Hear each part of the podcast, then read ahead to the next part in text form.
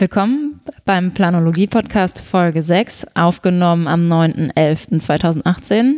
Jetzt ist es 12 Uhr 14, gleich 15. Wir waren gerade in Halle und sind drüber gefahren jetzt nach Leipzig. Aber erstmal zu uns. Mit dem Podcast wollen wir, Sebastian Gerloff. Hallo und ich, Laura Bornemann, einen Beitrag für die Wissenschaftskommunikation für alle Forschungen rund um die räumliche, um räumliche Entwicklungen, insbesondere Stadtentwicklung leisten, räumliche Planung erklären und kommentieren oder uns einfach abseits unseres Studien- und Berufslebens mit nicht arbeitsalltagsrelevanten Themen, die uns gerade interessieren, beschäftigen und ähm, was wir dabei lernen, wollen wir mit euch teilen. Und ähm, Sebastian und ich waren in den letzten Jahren immer mal wieder, ähm, weil wir einen Freund besucht haben und uns durch die Stadt führen lassen haben oder beim ähm, Chaos Computer Club, äh, Kongress, Chaos Communication Congress. Chaos Communication Congress waren, äh, waren wir in Leipzig und sind dabei, ich glaube, an allen Messen vorbeigekommen, die es dann in Leipzig gibt. Und irgendwie wird einem dann irgendwann klar, dass äh, die Geschichte der Messe in Leipzig was Besonderes sein muss, auch für die Stadt. Und um herauszufinden, warum das tatsächlich so ist, sind wir jetzt im neuen Rathaus von Leipzig und sprechen mit Achim Lose, Mitarbeiter im Leipziger Amt für Wirtschaftsförderung, Abteilung Medien, Messe, Logistik. Guten Tag, Herr Lose. Hallo, guten Tag. Von Ihnen wollen wir uns erst durch die Geschichte der Messe führen lassen und immer mal wieder ähm, Bezüge zur Entwicklung der Stadt Leipzig nehmen um dann darauf zu kommen, dass die Messe immer wieder in einer Krise war und sich dann ähm, neu erfinden musste und jetzt gerade vielleicht keine Krise besteht, aber dennoch äh, die Messe Leipzig gezwungen ist, nach neuen Entwicklungszielen zu suchen und sich wieder auch an die jetzige Zeit oder an die Zukunft anzupassen. Ähm, aber kommen wir erst einmal zu Ihnen. Sie sind auch ein Absolvent äh, der Stadt- und Regionalplanung an der TU Berlin. Wie, Sie sind, wie sind Sie eigentlich hierher gekommen? Ja, das ist eigentlich eine ganz zufällige Entwicklung gewesen. Und zwar war es so, dass ich äh, nach meinem Studium mir überlegt habe, ich möchte gern in eine Großstadt gehen, äh, die ich aber noch überschauen kann, äh, was jetzt nichts gegen Berlin heißen soll, aber das war da ziemlich komplex. Und in einer ähm, kleineren Großstadt äh, hat man doch ein großes Angebot und gleichzeitig aber noch äh, sozusagen einen räumlichen Rahmen, wo ich mich gut zurechtgefunden habe und dann habe ich mich einfach beworben und geschaut, äh, äh, wo ich angenommen werde und habe das aber nicht allein gemacht, sondern mit meiner Frau. Also wir haben vorher so eine Liste gemacht, welche zehn Orte könnten wir äh, uns vorstellen und haben die dann abgeklappert und jetzt bin ich seit 20 Jahren hier in der Stadtverwaltung Amt für Wirtschaftsförderung tätig und eigentlich auch sehr glücklich dabei. Welcher Jahrgang? Äh, geboren 1969, Abschluss, Studienabschluss äh, 1998. Okay, ähm, das ist eine Weile vor uns. Wir haben 2010 begonnen, ne? Ja. Ähm, kommen wir nun zum Thema. Die frühe Zeit der Messe, ähm, da wollen wir anfangen. Die Messe ist jetzt Marktplatz gewesen, Handelskreuz, Waren- und Mustermesse und nun ein Kongress, Kongresszentrum. Die Leipziger Messe hat eine lange Geschichte, die vor 850 Jahren begonnen hat. Und warum hat die Geschichte gerade hier angefangen? Und hat sich das irgendwie einfach so entwickelt oder war das geplant? Und ähm, ja, dass es an, an, an diesem Ort oder an bestimmten Orten Messen gab? Ja, erstmal vielleicht zur Geschichte der Stadt. Die war ja immer im Grunde dort, wo man sich getroffen hat, also wo Handelswege sich getroffen haben und im Grunde äh, auch der Marktplatz ist bei vielen Städten ja im, in der Mitte der Stadt und auch in dominierender Stadt. Also es gibt so verschiedene Profile. Es gibt welche, die so ein bisschen geistlich geprägt sind, wo vielleicht die Kirche das Hauptplatzelement äh, darstellt. Es gibt andere, wo ein Schloss vielleicht den Hauptplatz darstellt. Bei uns in Leipzig können Sie gucken, da ist der Marktplatz und da ist das Rathaus, da wissen Sie schon gleich, wo Sie sind, in der Händlerstadt. Und eben, äh, also diese Treffen von Wegen und dort der Austausch war im Grunde das Urelement der Stadt. Und so war es eben auch von Bedeutung, je wichtiger und länger die Handelswege waren, desto mehr Austausch konnte stattfinden, desto interessanter war vielleicht auch der Ort. Und so haben sich im Grunde ja dann die Städte entwickelt. Was etwas Besonderes war, dass dann irgendwann mit einem Messeprivileg sozusagen eine gewisse Monopolstellung in einem Umkreis geschaffen wurde. Das heißt, durch den Kaiser wurde hier mit dem äh, kaiserlichen Messeprivileg der Stadt Leipzig der Vorteil eingeräumt im Umkreis von 40 Meilen. Also es gab vorher auch übrigens äh, Märkte und Umschlag in der Stadt Halle, wo jetzt zum Beispiel herkommt. In Merseburg war damals viel bedeutender als Leipzig, weil Merseburg nämlich das Bistum war. Und äh, daher gab es einige sehr bedeutende Städte, aber Leipzig hat es eben geschafft, über das Messeprivileg sich eine gewisse Vorrangstellung äh, einzuräumen, so wie auch viele in Köln das Stapelrecht zum Beispiel ganz wichtig war, so dass jeder Händler, der durch musste, musste drei Tage seine Ware an, anlegen. Es gab ja schon immer Versuche sozusagen, die Händler nicht nur durchreisen zu lassen, sondern dort wirklich zum Treff und zum Warenaustausch zu bewegen. Und durch dieses Messeprivileg, das glaube ich im Umkreis von 40 Meilen, was äh, damals so etwa 100 Kilometer waren, hat Leipzig eine, sich eine Vorrangstellung ähm, eingeräumt die dann dazu geführt hat, dass äh, immer mehr Händler hierher kamen, immer mehr Waren umgeschlagen wurde und damit eben die Bedeutung als Messestandort äh, erfolgt ist. Und das nächste war natürlich, äh, dass die Messe nicht dauerhaft war, sondern es gab eben damals noch zu bestimmten Jahreszeiten zwei also große Messen. Also früher so eine Herbstmesse gab es noch ziemlich lang. In Leipzig wurden die bis 1990 sogar noch durchgeführt. Äh, die wurden dann später erst von diesen ähm, verschiedenen Fachmessen sozusagen abgelöst. Und dann gab es wirklich bestimmte Zeiten, wo sich alle getroffen haben, äh, der Händler und der Austausch stattgefunden hat. Und das war natürlich je größer so ein Event war, je mehr Waren daherkamen, je mehr Umsatz da war, desto spannender war, desto, desto mehr kam hinzu und so haben sich die Sachen dann langsam weiterentwickelt. Und warum, warum gerade Leipzig? Warum hat nicht eine andere Stadt ein Privileg gekriegt? Ja, das äh, hängt natürlich damit zusammen, äh, wie stark äh, die äh, Händler vor Ort sind, sozusagen, dass sie beim Kaiser sowas erwirken können. Das war Lobbyismus. Das ist Lobbyismus auf der einen Seite und auf der anderen Seite ist aber auch vielleicht die Frage, wie innovativ man ist. Also wie man erkennt, dass neue, neue Gesetzlichkeiten, neue Märkte, äh, neue Bedingungen eben sowas ergeben. Und ich denke, äh, das hatten Sie ja jetzt auch angesprochen, den Wandel im Grunde, dass die Messe ja nicht stehen bleibt, also auch mit der Frühjahrs-Herbstmesse und den verschiedenen Themenmessen, die sie jetzt sind, die, äh, der Wandel immer mehr zum Kongress oder geht das ganze Geschäft online sozusagen und man macht äh, mehr sozusagen Live-Schaltungen oder so. Also diese Innovativität war bestimmt auch ein Grund, dass die Leipziger das erwirken konnten, eben als erste so ein Messeprivileg äh, sich zu holen und damit im Grunde auch als Mutter der Messer zu gelten. Also als erste Stadt, die sich sowas geholt hat. Und das haben natürlich andere Städte äh, wie äh, Frankfurt und Nürnberg äh, auch gehabt, die sich ja dadurch auch im, im weiteren Umfeld sozusagen als Handelsknoten herausgebildet haben. Und äh, wenn man heute schaut, wo die Bahnknoten sind und wo die Autobahnen, die einsteigigen Autobahnen sich kreuzen oder so, wird man sehen, dass das komischerweise genau Hamburg, ach Quatsch, Hamburg, äh, Hamburg war immer wegen dem Hafen sozusagen eine andere Rolle, Entschuldigung.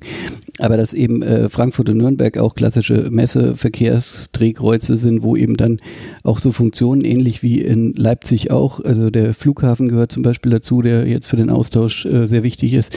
Also dass sich an diesen Verkehrs- und Handelskreuzen nicht nur Messe, sondern insgesamt eben diese äh, wirtschaftliche Austausch stattfindet. Ähm, wie konnte man sich das damals vorstellen? Also im Gegensatz zu heute, ich weiß nicht, wahrscheinlich waren die meisten schon mal irgendwie auf einer Messe heute. Ähm, aber damals war das ja schon ein anderes Erlebnis, also ganz anders. Ja, das Schöne ist, dass man dieses damalige Erlebnis, glaube ich, in Leipzig noch am ehesten erkennen kann, weil die Frankfurter Altstadt, also jetzt als Vergleichsbeispiel oder die Nürnberger Altstadt eigentlich durch den Krieg doch sehr stark weg gekommen sind. Und die Leipziger Altstadt, ähm, allerdings jetzt auch erst so, sagen wir mal, nach 1850, äh, die ganzen Messepaläste, die damals, also wo wirklich der Handel in der Innenstadt stattgefunden hat, also nicht auf einem extra Messegelände, sondern wirklich in der Innenstadt. Und dort war es auch wichtig, das sieht man hier auch bei einigen Häusern, die heißen dann auch Hausstadt London oder haben äh, Bezeichnungen von bestimmten Orten oder, oder Regionen sozusagen, weil äh, dort praktisch jede Region auch ein festes Haus hatte, wo dann ihre Händler sich getroffen haben, so wie das jetzt vielleicht eine Landesvertretung äh, oder eine diplomatische Vertretung irgendwo sind, gab es hier eben auch diese äh, Häuser ähm, und diese Struktur ist in der Leipziger Innenstadt äh, noch gut erkennbar, äh, weil im Grunde, also jetzt nicht die mittelalterliche Struktur, die ist weitgehend weggebrochen, der Bartelshof hat vielleicht noch ein bisschen diese Strukturaufbau, ähm, so um diese 1700 sagen wir mal, ähm, aber äh, die Messetradition des 19. Jahrhunderts ist eigentlich noch sehr schön sichtbar in den alten äh, Durchgängen und Passagen und da kommt ja dieses Höfe- und Durchgangssystem eigentlich her, das sonst äh, in der Dimension in keiner anderen deutschen Stadt vorhanden ist. Sie haben ja gesagt, ähm, das hatte eine ganz besondere Struktur in der Stadt äh, mit den Höfen und die Gebäude. Ähm, können Sie noch mal mehr zu den ähm, Gebäuden sagen? Ja, das Besondere war ja, dass insbesondere das Pferdefuhrwerk im Grunde das Wichtige war, wo die Waren drauf waren.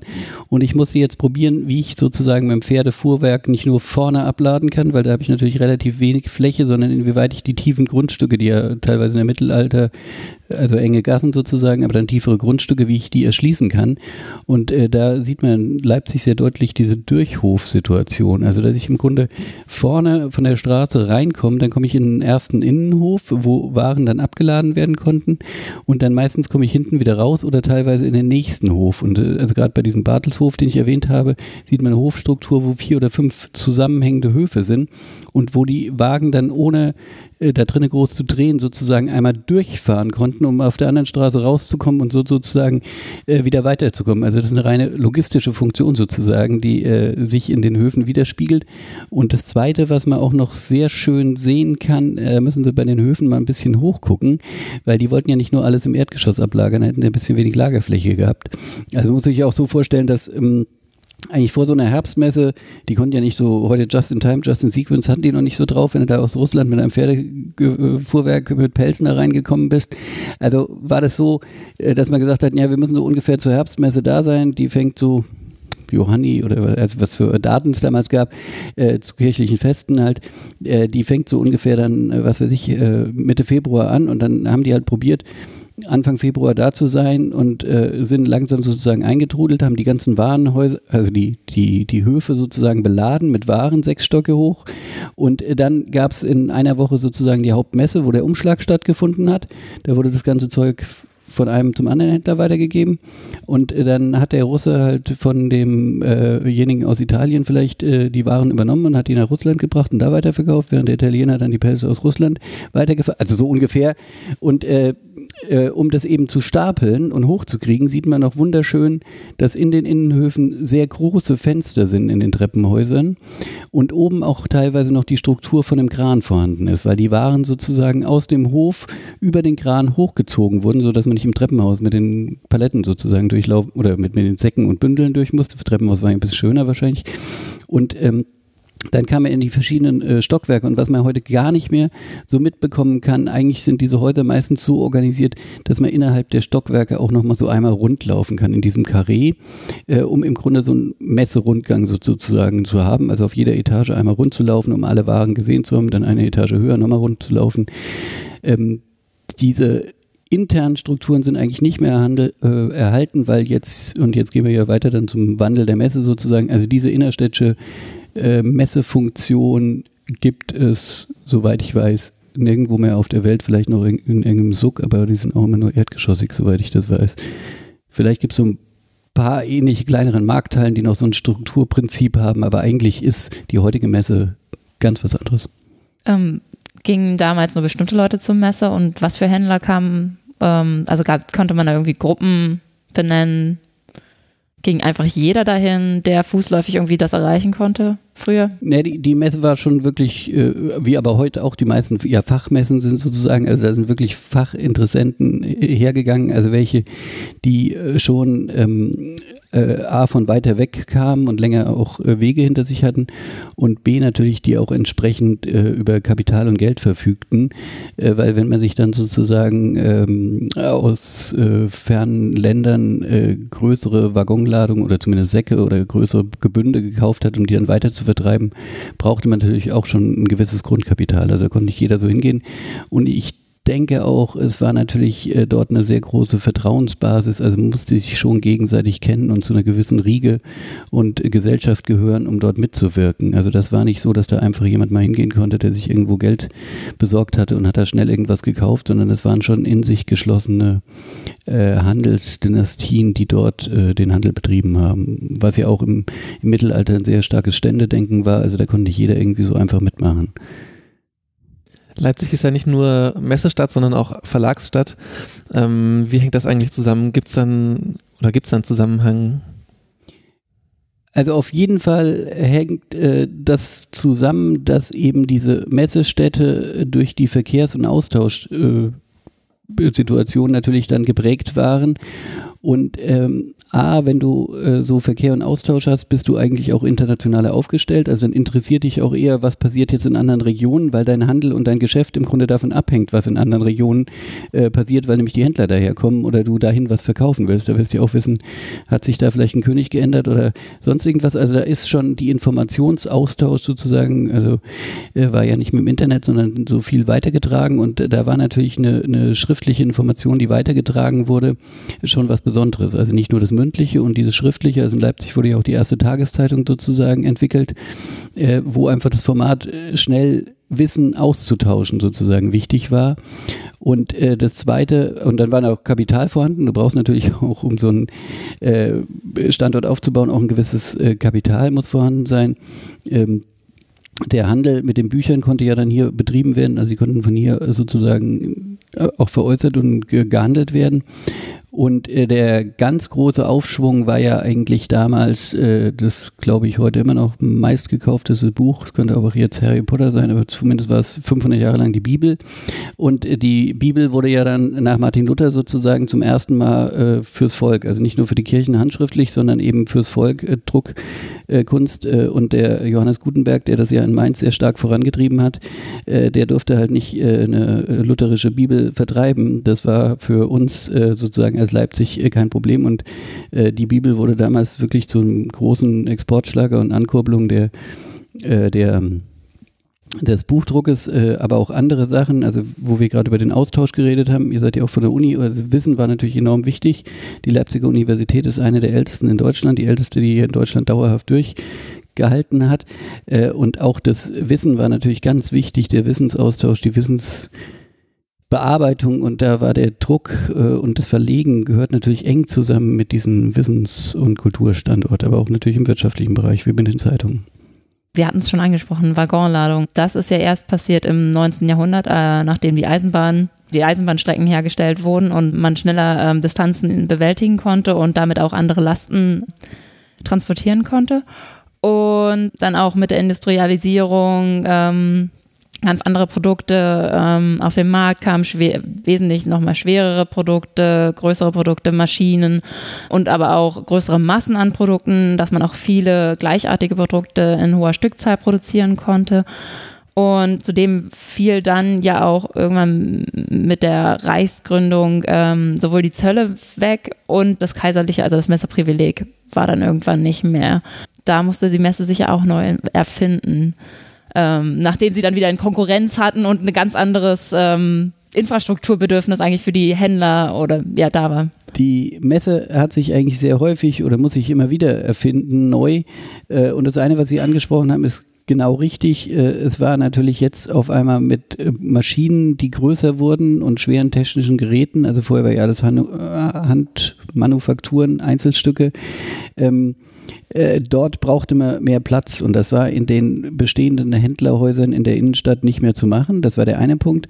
Und was viel wichtiger in meinen Augen erscheint, ähm, was aber beides in einem ähnlichen Zeitzusammenhang steht, und die Leipziger Messe trägt es jetzt immer noch äh, als Symbol, also wenn Sie da schauen, ist so ein Kreis und in der Mitte sind zwei M. Diese zwei M stehen für Mustermesse. Und das war der große äh, Veränderung in dem System, dass nämlich vorher bei der Warenmesse sozusagen wirklich alle Waren hingebracht wurden, dort umgeschlagen, also verteilt wurden und dann wieder weggebracht wurden. Und dass wirklich jede Ware einzeln auch angeguckt werden musste, weil jeder Pelz eben anders aussah. Es gab noch keine Güteklassen und Qualitäten und sonstige Sachen. Jetzt aber mit der neuen Industrialisierung Industrialisierung kamen auf einmal Massenprodukte auf. Das heißt, ich muss nur einmal ein Muster vorweisen und kann dann sagen, im Rahmen dieses Musters bestelle ich tausend oder sonstige Sachen und wusste dann, dass dieselbe Qualität und was kommt. Also diese Mustermesse war ein vollkommener ähm, Umschwung, weil ich nicht mehr alle Ware sozusagen über den Ort laufen musste. Ähm, und hat dazu geführt, auch die industrielle Produktion, äh, dass auf einmal ein neues und anderes Messekonzept war. Ein weiteres anderes Messekonzept, das sieht man heute noch, wenn man durch die Leipziger Innenstadt läuft. Das war nämlich das erste öffentliche Messehaus. Und äh, zwar ist es das städtische Kaufhaus, so heißt es. Also das städtische Kaufhaus war das erste Messehaus. Ich hatte ja vorher erläutert, dass man immer zu einer bestimmten Zunft gehören musste, aus einer bestimmten Region können kommen musste, bestimmte Connections zu haben, um bei jemandem unterzukommen und die Waren dort zu präsentieren, äh, weil es sozusagen alles eigene Klicken waren. Und das städtische Kaufhaus war das erste, was sozusagen ein öffentliches Messegebäude war, wo die Leute sich einmieten konnten auf einmal und sozusagen Warenrepräsentantsorte darstellen konnten. Also auch mit dem städtischen Kaufhaus ähm, in der Innenstadt heute noch zu besichtigen, hat auch die Leipziger Messe eine neue Innovation gemacht, dass es ein öffentliches Gebäude ist, was vermietet wird und zwar nur für die Zeit der Messe und nicht wie sonst halt muss jemand ein eigenes Gebäude immer dort vor Ort haben. Das sind also alles Veränderungen, die stattgefunden haben und insbesondere mit den großen Maschinen, jetzt kommen wir endlich darauf zurück, ist es so, dass wir ein technisches Messegelände bekommen haben und jetzt auch für die ähm, Stadtplaner eine sehr spannende Entwicklung. Könnten wir auch mal die verschiedenen Interbau- oder Bauausstellungen äh, betrachten, beziehungsweise die Weltausstellung, die es um die Jahrhundertwende gab. In Leipzig hat um 1912 eine äh, Bauausstellung stattgefunden und auf diesem Gelände der Bauausstellung, wo dann auf einmal ein großes Ausstellungsgelände für sowas Spezielles war, äh, ist dann nachher jetzt die Technische Messe entstanden. Also man hatte sozusagen was, wo ganz große Maschinen und dann kamen auf einmal diese großen Messerhallen auf und auch die Halle, die 1915 gebaut wurde und auch 19 30 waren jeweils auf dem Messegelände die Hallen mit der größten Spannweite, also die den größten stützenfrei überdeckten Raum haben. Und das war natürlich wichtig, um möglichst flexibel, möglichst große und Höhe, äh, hohe Maschinen und Güter äh, vorzustellen. Also auch dort hat die Messe eine Innovation im, im, im Bauwesen gebracht, äh, die man sich dann auch jetzt alles anschauen kann. Und äh, teilweise sind diese Hallen noch erhalten, wobei äh, da kommen wir ja auch noch zu. Ja, ähm, also diese Hallen liegen vier Kilometer südöstlich ähm, vom, vom Hauptbahnhof, wenn man da mal hingehen möchte, das kann man erreichen. Genau, direkt neben dem Völkerschlachtdenkmal eigentlich. Ähm, hat sich da in dem Ablauf der Messen irgendwie was noch verändert? Also vorher war das alle zweimal im Jahr. Gab es da jetzt irgendwie Änderungen oder war das einfach weiterhin zweimal im Jahr hat sich alles aus der Welt getroffen in Leipzig und dann gab es einen festen Termin oder also weiter beibehalten wurden die traditionelle Frühjahrsmesse und die traditionelle Herbstmesse, aber es kam eben dazu eben diese speziellen Fachmessen, wo schon bestimmtes Fachpublikum angesprochen wurde, weil äh, die Händler, die vorher eigentlich eher, sage ich mal, Gewürze und Kleidungs- äh, oder kleine Haushaltsgegenstände vielleicht auch transportieren konnten. Äh, dort wurden auf ihm einmal ganz andere Produkte vorgestellt und äh, wenn es eben um den großen Maschinenbau geht, so eine Web- und Strickmaschine, die braucht nicht jeder. Also da habe ich wirklich auch ein spezifisches Fachpublikum. Also früher war das ja in diesen Weltausstellungen sozusagen, wurde das für die gesamte Welt, aber in, in allen Branchen noch zusammengestellt.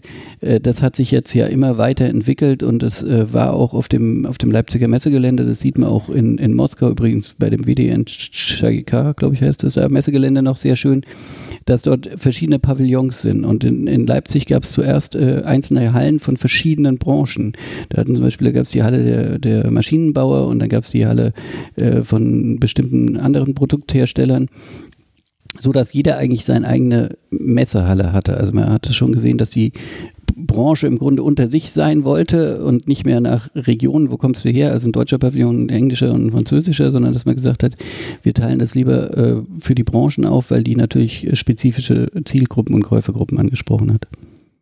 Die Messe heißt ja jetzt, also war damals die neue Messe, heißt aber jetzt alte Messe. Und wie, wie was ist also mit dieser Messe dann passiert im Laufe der Zeit und wie ähm, also die, äh, technische Messe, also es gab immer noch weiter in der Innenstadt die Messe für die ganz kleinen Produkte sozusagen, aber die technische Messe, wo die großen ähm, Sachen hinkamen, äh, dieses Konzept war dann mit 1990 der Wende, da hat sich ja alles grundlegend geändert und damit auch dieses Messekonzept. Äh, Leipzig war immer früher die größte Messestadt im Deutschen Reich gewesen, hat diese Funktion dann an ich sag mal, nach dem Zweiten Weltkrieg neu Emporkömmlinge wie zum Beispiel Hannover abgegeben.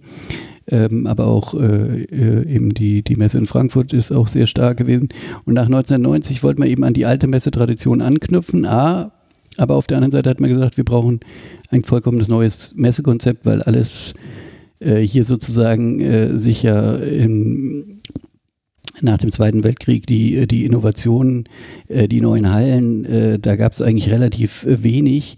Und äh, dann wurde gesagt, wir bauen in Leipzig eine komplett neue Messe. Das ist im Grunde das neue Messegelände, wo sie jetzt hingehen. Und da muss man auch immer aufpassen, bei diesen Namen neu ähm, die vorzusetzen. Das hört sich erstmal ganz gut an. Aber äh, wie Sie vielleicht wissen, sind wir jetzt hier im neuen Rathaus und wenn die Amerikaner kommen und äh, dieses als neues Rathaus anerkennen müssen, das äh, ungefähr 50 Jahre älter ist als das alte Rathaus, in dem Sie arbeiten, äh, sind die auch verwundert. Also man muss beim Namen neu äh, auch vielleicht nach 20, 30 Jahren mal dran überlegen. Also unsere neue Messe heißt immer noch neue Messe, aber eigentlich äh, ist sie im internationalen Vergleich auch schon wieder ein Produkt äh, der 1990er Jahre. Ähm, auf jeden Fall, vielleicht hängt es auch damit zusammen, dass äh, die Frau von Helmut Kohl aus Leipzig kam und äh, Helmut Kohl auf jeden Fall ähm, Leipzig als äh, Messestadt wieder hervorheben wollte und damit aber ein neues Messekonzept entstehen sollte. Und so wie wir ja auch vorher über Verkehr und Treffen sozusagen gesprochen hat, war vorher der Marktplatz im Mittelalter ja wirklich auch der Treffpunkt der zwei Haupthandelsachsen gewesen. Wenn wir heute angucken, wo der Treffpunkt der zwei Haupthandelsachsen ist, dann ist es eigentlich das Autobahnkreuz. Das heißt, die neue Messe des äh, zukünftigen Menschen, des jetzigen zukünftigen Menschen, ich, weiß, ich hoffe, dass der zukünftige Mensch vielleicht andere Messeformen findet, aber die war erstmal am Autobahnkreuz. Also das sind Entwicklungen, äh, die man übrigens auch in äh, Stuttgart sehr schön verfolgen kann, die sich auch ein neues Messegelände gebaut haben, also jetzt äh, 2000 erst danach, äh, das, äh, wo auch der, die Autobahn und der Flughafen sozusagen gleich mit der Messe in Verbindung gebracht werden. Also wo sozusagen die neuen Verkehrsknoten auf einmal Flugplätze, Autobahnkreuze sind und damit war die technische Messe oder die Innenstadtmesse eigentlich nicht mehr so en vogue und man hat gesagt, ein neues Messegelände muss an die Autobahn sozusagen angebunden werden. Und damit kam ab. Das heißt, das äh, Autobahnkreuz war zuerst da und dann kam die Messe. Äh, genau, also die Frage war, wie kommen wir schnell dahin und schnell wieder weg? Und da sind schnelle Verkehrsmittel gefragt und das war, ist sozusagen 1990 vorrangig das Automobil gewesen. Und zweitgründig, wie komme ich auch zum Flughafen und wieder zurück sozusagen, das waren wichtige Sachen, weil äh, die Entscheiderebenen wahrscheinlich alle eher welche sind, die ständig mit Flugzeug oder Automobil unterwegs sind. Und dementsprechend werden Standortentscheidungen dann so getroffen, wie das Entscheiderebenen für ihre Umfeldverhältnisse am sinnvollsten erachten. Ich würde noch mal ganz gerne einen äh, Schritt zurück machen, weil ähm, die Leipziger Messe ja auch in der DDR eigentlich eine wichtige Rolle gespielt hat. Und ähm, daher, also es gab ja früher sind äh, aus der ganzen Welt die Leute nach Leipzig gekommen, dann in der DDR, wie war das da? Sind ähm, gab es da auch trotzdem noch weiterhin eine Verbindung zwischen Ost und West in Leipzig? Also es war ja die besondere Funktion von, von Leipzig äh, zu DDR-Zeiten, dass im Grunde die, Schaufen äh, die, die Messe war das Schaufenster zum Westen.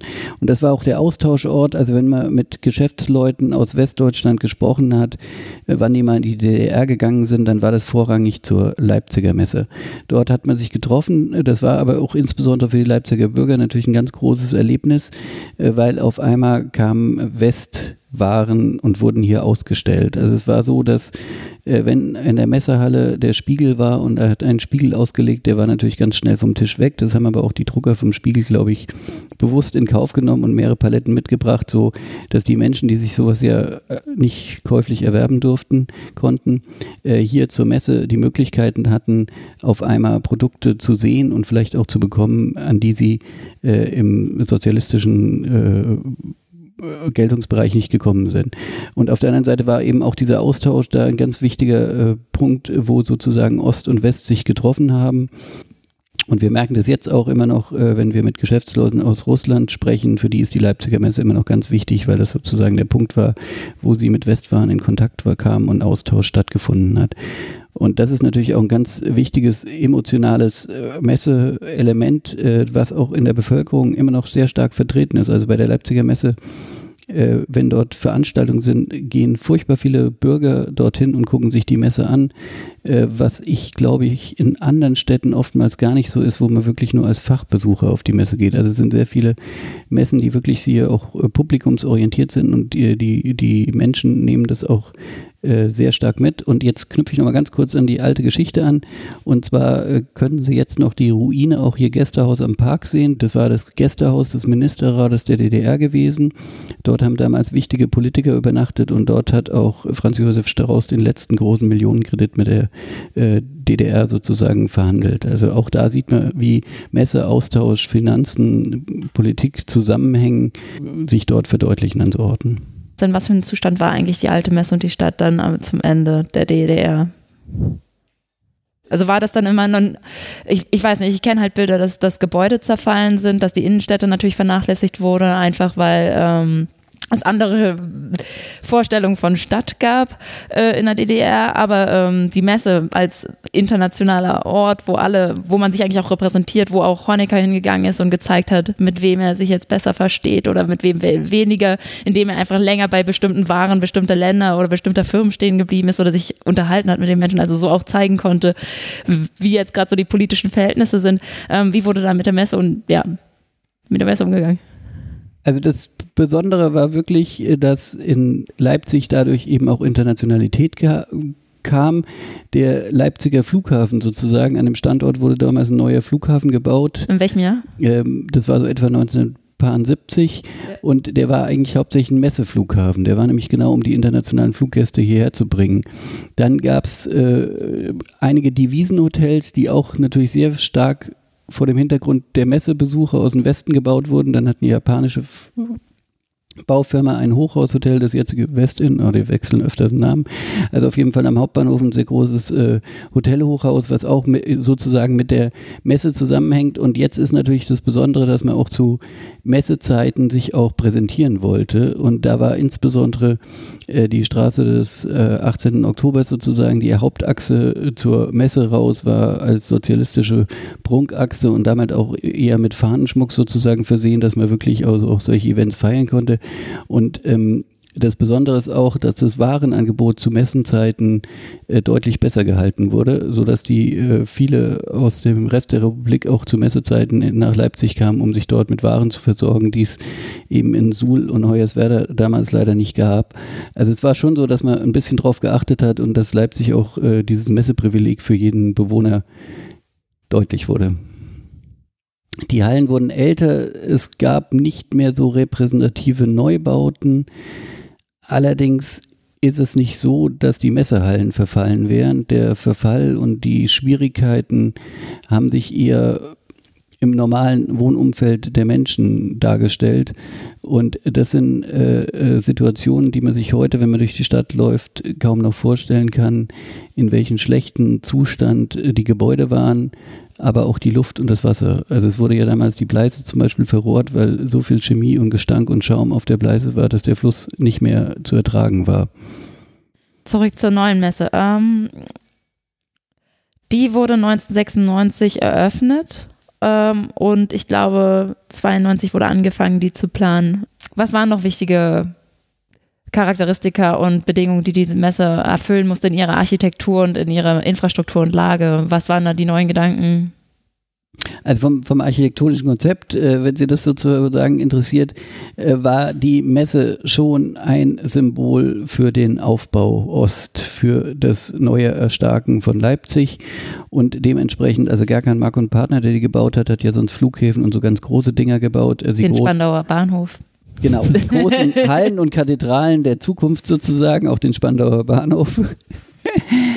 und ähm, äh, äh, wobei immer, glaube ich, äh, bei der Messerhalle, also jeder, der dort vorgestanden ist, diesen großen repräsentativen Vorraum sieht, also wo man ja wirklich von der Straßenbahn, S-Bahn auskommt, erstmal so um diesen See läuft äh, und dieses große Glashalle, die ja wirklich sehr symbolisch wirkt, wobei ja eigentlich die Messerhalle die normale ziemlich langweiliger Kasten ist. Also da ist ja wenig Show sozusagen dabei. Aber mit dieser Glashalle hat sich auch die Messe ein sehr repräsentatives Entree gegeben und einen sehr hohen Wiedererkennungswert. Also ich glaube, wenn man da jetzt heutzutage auf andere Messen geht, die um 1990, 2000 gebaut wurde, also Stuttgart, München oder was weiß ich, wenn man sich da alles anguckt, äh, wird man natürlich sehen, dass die rein viel funktionaler sind, also längst nicht diesen repräsentativen Raum haben der sich jetzt allerdings erweist, also wenn ihr beim Chaos Computer Club wart, dann wisst ihr ja so etwa, was für einen Charme so eine Halle ausmachen kann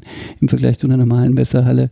Ähm, wir haben das sehr häufig, denn dass wenn Großveranstaltungen stattfinden in der Messehalle, äh, da wird dann teilweise in der Glashalle Gala-Dinner für 900 Menschen oder so gegeben. Also Sachen und Formate, äh, die man in normalen Hallen nicht machen kann. Und ich glaube, von der Glashalle, von der Fläche her, ist das schon ziemlich einzigartig oder man muss lange suchen, um so einen großen, überspannenden, repräsentativen Raum zu finden.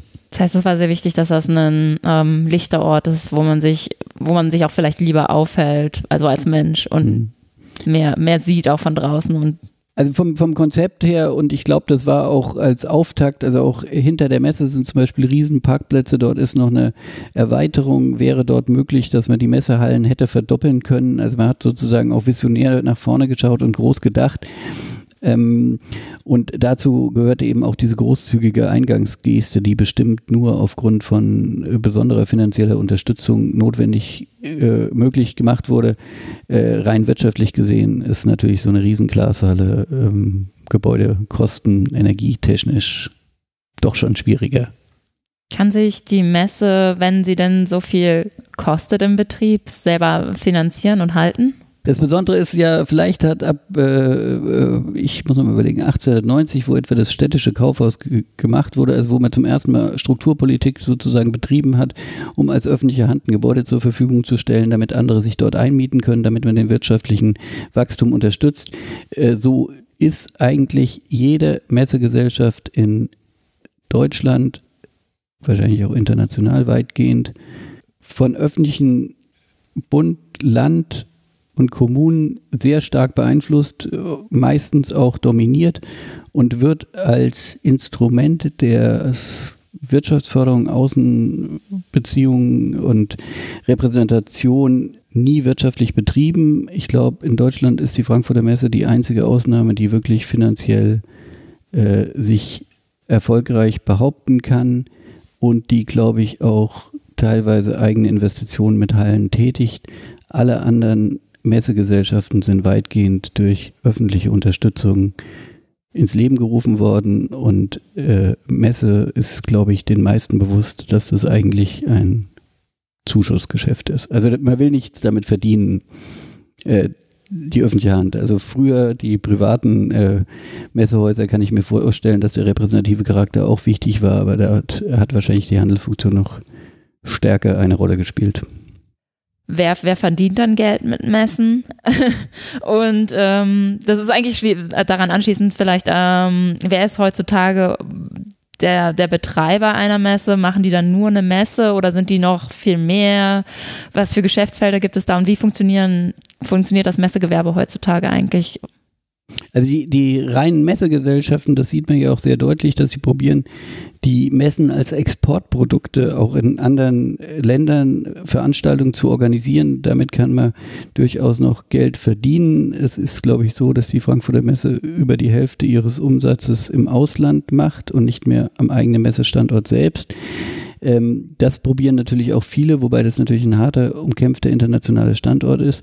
Und die Messe muss sich einfach auch äh, neu ausrichten, so wie sie sich immer neu ausgerichtet hat und Gedanken machen, welche Formate angenommen sind.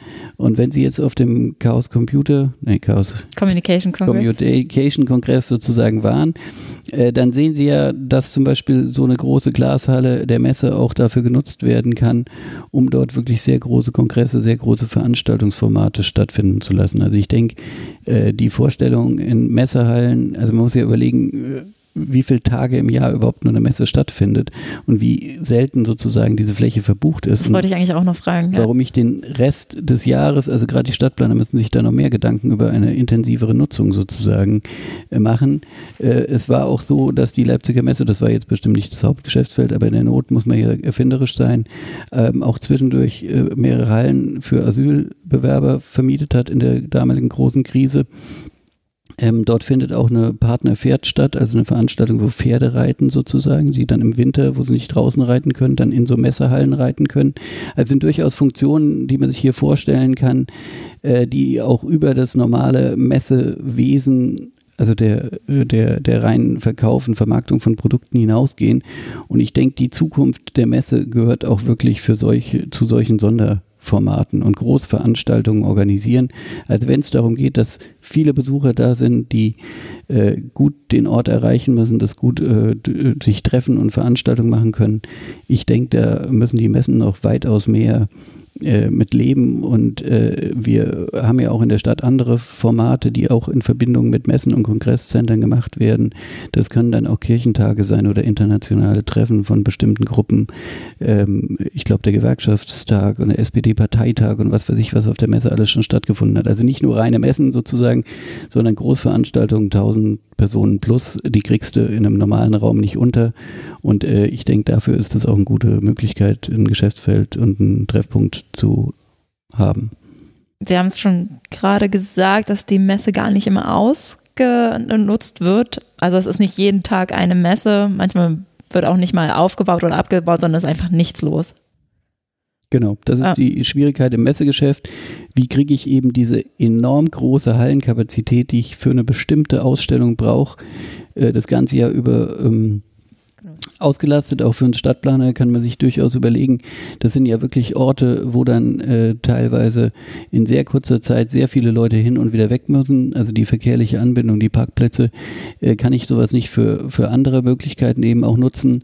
Äh, das betrifft aber allerdings alle Großveranstaltungsgeschichten, also auch wenn Sie sich in Berlin das Olympiastadion mit 70.000 Plätzen, glaube ich, angucken, äh, also wenn da alle zwei Wochen die Hertha spielt mit 30.000, weiß ich nicht, ob das richtig ausgelastet ist. Auch dort kann man sich viele Formate überlegen, um solche großen Veranstaltungskapazitäten und Räume äh, intensiver zu nutzen. Und da muss man einfach überlegen, was man dort an Konzerten, was man dort an Shows, was man dort an Treffen sozusagen veranstalten kann außerhalb der Messe, äh, wo man eben diese Riesenflächen und Kapazitäten braucht. Wie steht denn jetzt heutzutage die Leipziger Messe ähm, eigentlich im nationalen und internationalen Vergleich da? Gibt es da ähm, Institutionen, Interessensverbände, die sich eben darum kümmern, da Zahlen zusammenzufinden, weil ich habe gehört, dass es gar nicht so einfach ist, Zahlen zu messen, zu also kriegen also, und einen Überblick zu haben. Ja, und ähm, es gibt ja die AUMA als Dachverband, äh, die eigentlich äh, schon so Listen aufstellt, wo es aber wirklich nur um das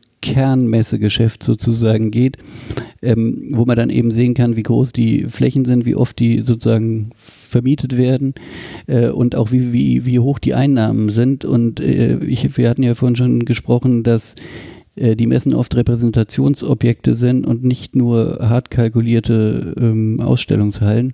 Und dementsprechend haben wir eigentlich in Deutschland, europaweit, aber auch weltweit gesehen, viel zu viele Messegelände. Also eigentlich ist es so, dass äh, in, in normalen Ländern sozusagen in der Hauptstadt vielleicht ein Messegelände ist. Vielleicht hat man dann noch einen zweiten Messeplatz daneben. Aber in Deutschland gibt es, glaube ich, also schwierig zu sagen, weil selbst Friedrichshafen eine eigene Messe hat.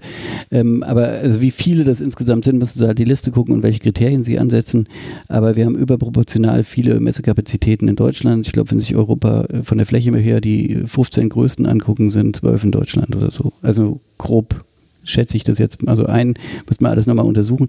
Aber auf jeden Fall äh, gibt es einen enormen Wettbewerb bei diesen großen Veranstaltungshallen und ähm, in diesem Wettbewerb, was am meisten eigentlich für eine Messe zählt, ist das, wo ich wirklich große Kapazitäten, also alle Fläche brauche und viel Umsätze mache. Und das sind insbesondere die Leitmessen, äh, internationale Leitmessen oder also teilweise Weltleitmessen, wo dann wirklich äh, sehr stark nachgefragt wird. Und da ist leider die Schwierigkeit, äh, dass sich Leipzig nach 1990 in diesem hart umkämpften Markt nicht so behaupten konnte.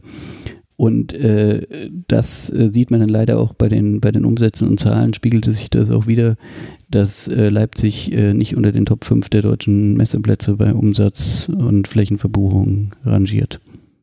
Gerade in den 90ern sind ja viele haben viele ostdeutsche Städte gelitten, die, ähm, es gab viel Arbeitslosigkeit, die Leute sind weggezogen und dann so eine Messe hier neu zu bauen, ähm, hat es, gab es dann einen positiven Effekt? Heutzutage boomt ja Leipzig auch wieder. Also das ist genau eine Frage der Strukturpolitik, äh, was ich eben mache. Und da ist ja die Frage, ich kann natürlich sagen, wenn jetzt die Leute, also eine schrumpfende Region und die Leute laufen weg, keine Jugendlichen da, ich mache alles dicht. Also das ist ja auch eine Diskussion, die wir, glaube ich, zurzeit indirekt führen, weil keiner sich traut, darüber was offen zu sagen. Äh, ich habe damals in meinem Stadtplanungsprojekt wurde zum ersten Mal keine Mark für die Uckermark als Projekt angeboten, wo Schwed alles abgerissen werden sollte. Damals gab es noch kein Plattenbauabrissprogramm. Heute, wenn man dahin fährt, ist halb Schwed abgerissen, zumindest diese Plattenbauten. Äh, ob das jetzt sinnvoll ist oder nicht, ist eine ganz andere Frage. Aber ich glaube, gerade in der Zeit des Umbruchs war das ein ganz wichtiges, elementares Signal, dass Leipzig als Messestadt hier einen großen neuen Standort bekommen hat. Weil ansonsten wäre die Messetradition in dem alten System überhaupt nicht mehr haltbar gewesen. Dasselbe ist bei der Infrastruktur. Wir haben, also wenn Sie hier durch den Hauptbahnhof gelaufen sind, werden Ihnen die Augen glänzen, können sich in Deutschland mal umschauen, ob Sie einen schöneren Großstadthauptbahnhof finden. Ich glaube nicht. Ähm, aber das sind aber auch ganz wichtig, dass der Hauptbahnhof sozusagen dort auch mit einem Shoppingcenter, also auch einem neuen Format, also man hat das weiterentwickelt. Man hat nicht gesagt, Hauptbahnhof ist nur Hauptbahnhof, sondern das kann ja auch noch mehr sein, wenn ich so eine Riesenhalle habe. Und das war auch ein ganz wichtiges Signal für den, für den Bahnhof, für die Zentralität der Stadt und eben auch der Flughafen. Da hat man ja auch einen riesen internationalen Flughafen hingesetzt. Man hätte auch sagen können, oh, pff, lass die mal in Berlin Flughafen bauen und Frankfurt kann ja noch größer werden und wir brauchen hier in Leipzig keinen Flughafen. Nee, man hat bewusst äh, Strukturpolitik betreiben wollen und hat gesagt, wo sind wirklich hier Stärken, Stärken, das ist auch unsere Clusterstrategie, wo sind wirklich die Stärken der Stadt Leipzig, wo können wir weiter anknüpfen und versuchen, äh, den Neuaufbau zu erreichen. Und ähm, mich freut es deswegen insbesondere, weil äh, oftmals wird ja gesagt, naja, seit 30 Jahren fördert man da und da passiert nichts bei und sieht immer noch schlimm aus und alles ganz übel. Ähm, nicht nur auf Ostdeutschland bezogen, ich weiß nicht, ob Sie Mezzogiorno Süditalien die Diskussion kennen, da wird seit 60 Jahren Geld reingepumpt und da ist auch bis auf Korruption nicht viel rausgekommen. Gibt es manche Kritiker, die das sagen, aber wenn Sie hier nach Leipzig fahren, sehen Sie eben, dass es auch funktionieren kann. Also dass man wirklich, äh, wenn man auch mit großen Investitionen äh, infrastrukturell reingeht und das ist der Flughafen, das ist die Autobahn, das ist die Eisenbahn, das ist aber auch eine Messe, eine Infrastruktur, äh, dass diese großen Investitionen hier nach 20 Jahren wirklich dazu geführt haben, dass hier auch äh, eine starke Stadt entstanden ist. Also jetzt, wenn ihr von der Uni kommt, natürlich auch die Universitätsbauten. Kannst du auch mal reingehen, guck dir mal das Hauptgebäude der Uni an, äh, schnallst du mit den Augen, also hätte ich auch gern studiert. Ähm, also es ist wirklich infrastrukturell äh, in die Bildungsstruktur hier auch viel reingeflossen, aber ich denke, dass sich das wieder auszahlt. Also bei einigen Beispielen zeigt sich es ganz direkt, bei anderen Beispielen ein bisschen indirekter und die Messe ist jetzt sozusagen nach, was haben Sie gesagt, 95, jetzt haben wir 18, also das ist auch 23 Jahre her. Natürlich muss man jetzt überlegen, wie man mit so einem Areal, mit so einem Gelände umgeht nach 23 Jahren. Kann ich immer noch sagen, ich habe die neue Messe und ruhe mich aus? Oder müsste ich nicht eigentlich sagen, vielleicht gibt es neue Formate, wo ich stärker ran muss und vielleicht sind die auch mit baulichen Investitionen verbunden? Ich würde gerne noch wissen, ähm, äh, ob dieses, das, das ist ja nicht nur die Messe dort im Norden und nicht nur der Flughafen, sondern da sind ja auch noch Firmen angesiedelt. Ein, eine Automarke oder sind es sogar zwei? Ich weiß es gerade nicht. Das ist das BMW-Werk und das äh. Porsche-Werk und Sie können mir noch andere Städte in der Welt nennen, wo zwei Autowerke nebeneinander sind. Europa, sage ich mal, äh, können Sie mir noch Stuttgart nennen, wo auch äh, zwei Autohersteller sind, aber ansonsten werden Sie keine Stadt mehr finden, wo zwei Autohersteller sind. Nur so nebenbei mit ja. großen Werken. Ähm, also bedingen die sich irgendwie oder ist das Zufall, dass die da alle aufeinander sind mit der Messe oder ähm, hatte das einen Grund, dass das platziert wurde neben da knüpfe ich nochmal an die Infrastruktur an, weil das war im Grunde genau das äh, Signal, was die Messe eben mitgegeben hat, aber was eben auch der neue Flughafen und die äh, ausgebauten Autobahnen und diese schnelle Infrastruktur im Grunde gegeben hat. Äh, die Messe und der Austausch übrigens, ähm, wir hatten ja auch am Anfang sozusagen Handel und Verkehr gehören mit zusammen. Äh, so ein Flughafen ist eine Verkehrsfunktion, aber auch eine Handelsfunktion. Und äh, die Automobilwerke, die Sie jetzt angesprochen haben, das ist auch ziemlich spannend, äh, weil heutzutage sind Automobilwerke Automobilwerke auch äh, haben sehr viel mit Handel zu tun, wo eigentlich die Verkehrswege lang gehen, weil im Grunde die Produkte weltweit irgendwo herkommen, zusammengeschraubt werden und nachher wieder weltweit vertrieben werden. Also im Grunde die Funktion, die eine Messe macht von Warenaustausch, äh, spielt auch äh, Rolle für, für die Industrie sozusagen. Wo kriege ich meine Produkte her, baue sie dann zusammen und kann sie dann weiter eben veräußern. Ähm, und äh, da war die Infrastruktur natürlich für die beiden Großansiedlungen von äh, BMW und Porsche ähm, ganz elementar gewesen. Und auch das Image eben dieser aufstrebenden Großstadt, weil ich will natürlich, wenn ich ein BMW und ein Porsche bin, äh, gehe ich nicht in irgendeine verfallene Altstadt rein, äh, wo ich sagen kann, da kann ich weder meinen Mitarbeitern noch für mein, mein Image was bieten.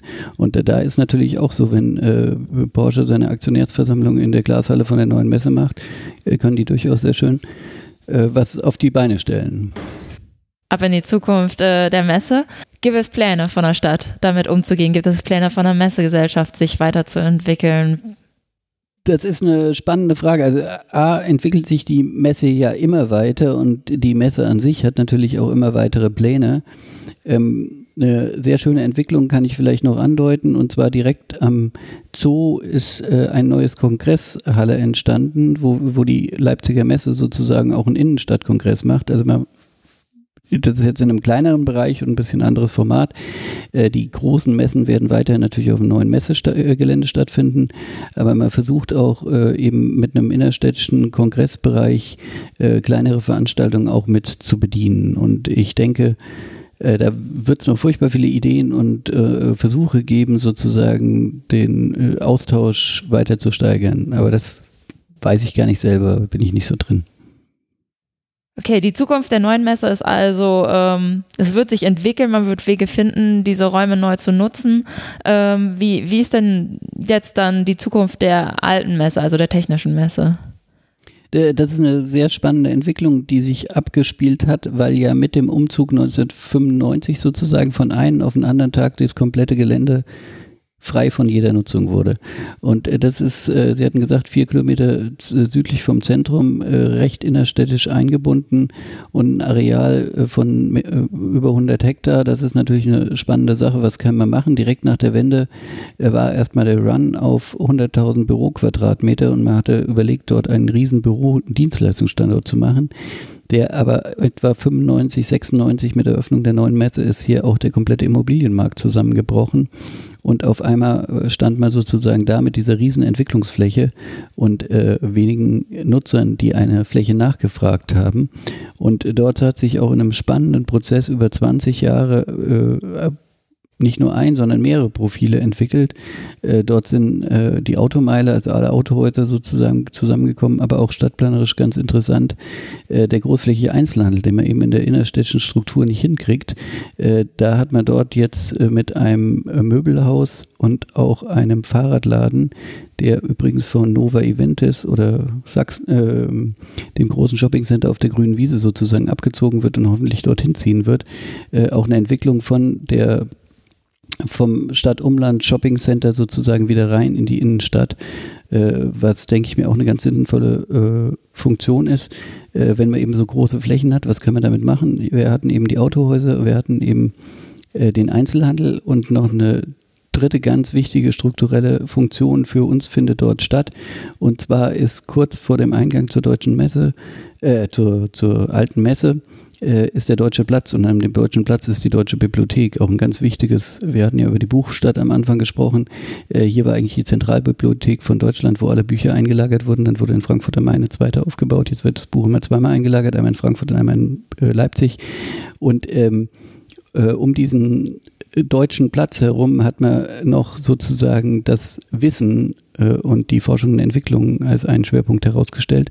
Und äh, wir haben die BioCity, also ein äh, Biozentrum, wo äh, Biotechnologieunternehmen und Life Science Unternehmen sich niederlassen können, äh, dort gebaut und haben dort auch noch den Schwerpunkt äh, Biotechnologie, Life Science sozusagen gesetzt, äh, was dazu geführt hat, dass dort auch Max Planck Institut und Fraunhofer Institut und eben auch viele private Firmen in dem Umfeld sind. Und so äh, hat man mit dem alten Messegelände im Grunde in der Entwicklung weitere Nachfragen äh, zur Unterstützung der Stadt raus. Und die haben jetzt nach, nach 25 Jahren echt die erfreuliche Situation, äh, dass auf dem alten Messegelände so langsam die Flächen knapp werden und man sich eigentlich denkt, Mensch, wäre es nicht nur vielleicht größer gewesen, das Messegelände, äh, was man 25 Jahre lang gedacht hatte, das ist viel zu groß und wie kriegen wir die Flächen überhaupt los?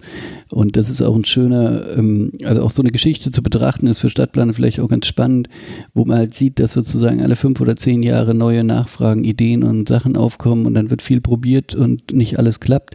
Und äh, das Spannende ist, ob man dann wirklich nach 30, 40 Jahren sozusagen aus den vielen Ideen und paar Sachen, die probiert wurden, äh, nachher ein stimmiges, einheitliches Bild hat oder ob nachher nach 30 Jahren äh, die vielen Ideen und abgebrochenen Versuche zu einem Chaos geführt haben, wo man eigentlich sagt, wir wissen gar nicht, was wir mit dem Standort anfangen sollen.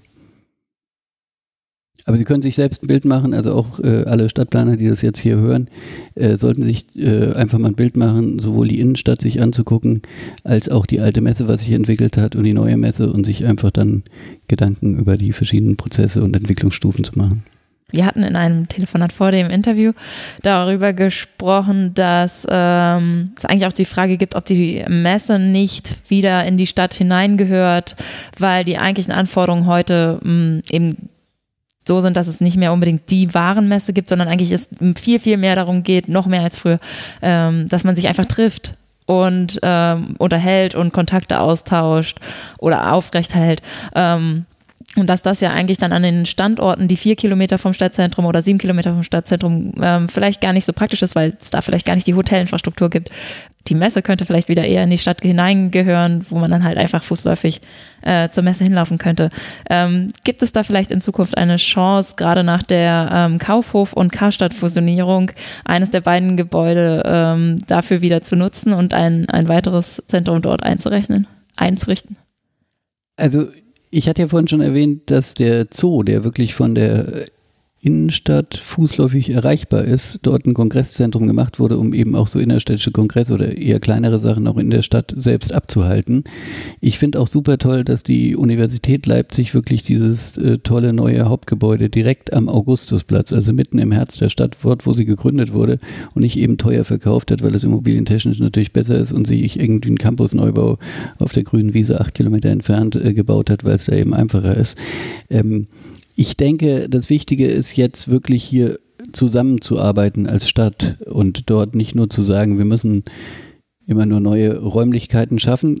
Klasse, kann man auch machen, wenn der Bedarf besteht, aber einfach die Zusammenarbeit und das Gesamtprodukt Stadt sozusagen als Treffort wieder darzustellen mit den verschiedenen Locations. Da gehören die Hotels dazu, da gehören auf jeden Fall äh, Kongresshallen dazu. Dazu gehören aber auch, das sehen wir bei allen Veranstaltungen, die hier stattfinden, äh, die Museen, aber auch die, die, die Szene. Also viele treffen sich abends auch in der Spinnerei oder im Kunstkraftwerk äh, und das sind eben auch die Locations, die so einen Standort dann spannend machen, weil keiner hat Lust, nur auf dem modernen Gelände der Messe seinen ganzen Tag zu verbringen, sondern das eigentlich Spannende oder Reizende ist ja dann äh, sozusagen, sich auch andere Sachen anzugucken. Und dann komme ich genau in diesen städtischen Kontext. Und wenn sich in Zukunft dann ergeben sollte, dass dieses große Treffen wie früher auch in den innerstädtischen Warenhäusern stattfindet, dann wäre das bestimmt auch eine tolle Funktion und äh, Art, die sich entwickeln können, für die wir offen wären. Aber zurzeit müssen wir einfach erstmal abwarten, was für neue Formate sich ergeben und wie die Zeit sich entwickelt. Dann. Vielen Dank für das Interview. Ich danke euch auch. Bleibt mir noch zu sagen, wo man uns überall findet. Nämlich, ähm, man kann uns auf Twitter folgen oder auf Instagram und man kann uns bei iTunes abonnieren und gerne bewerten. Und wenn der Podcast rauskommt, sind wir hoffentlich auch schon bei Spotify. Genau. Du hast zwei Wochen mehr mit diesem Podcast als bei der letzten Episode vor zwei Stunden.